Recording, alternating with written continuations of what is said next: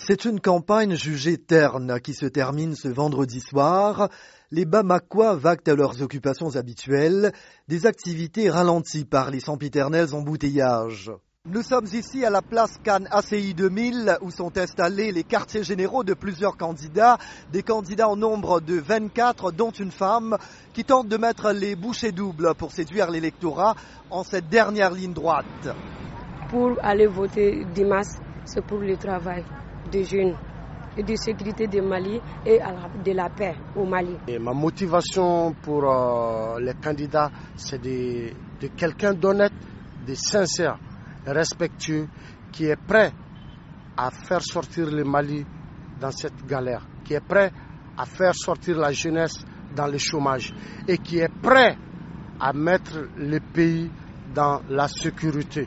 Les enjeux sont certes importants, Sekou Tangara est directeur de l'information à Africable Télévision. Pour moi, il n'y a pas deux enjeux, il y en a un seul, la sortie définitive de crise, fermer la parenthèse de la crise multidimensionnelle que le Mali a connue à la faveur du coup d'État de 2012, puisqu'on a l'impression que la transition continue toujours. L'opposition dénonce un risque de fraude dû d'après elle aux listes électorales utilisées pour émettre les cartes d'électeurs, une procédure qui a donné lieu à des doublons, mais le gouvernement dément et insiste pour dire qu'il n'y a qu'un fichier électoral et pas deux. Souleyman Amadou Sangaré, directeur général de l'administration du territoire. Le fichier électoral qui a fait l'objet d'audit par l'Organisation internationale de la francophonie, c'est ce fichier électoral qui a servi à imprimer les cartes d'électeurs en République du Mali. Donc je ne vois vraiment pas de doute par rapport au fichier, au seul fichier qui est en République du Mali.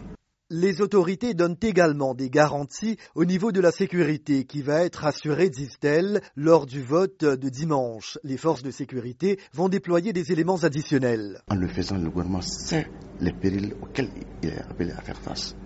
Cela veut dire que les dispositions sécuritaires vraiment sont prises, que ce soit au nord, au sud, à l'est ou à l'ouest. L'État malien est conscient vraiment de ses responsabilités en matière sécuritaire. Soyez tranquille par rapport à cet aspect. Les premiers résultats provisoires devront être connus mardi, mais des retards ne sont pas à écarter d'après des observateurs. Un éventuel second tour est prévu pour le 12 août. Jacques Aristide, VOA Afrique, Bamako, Mali.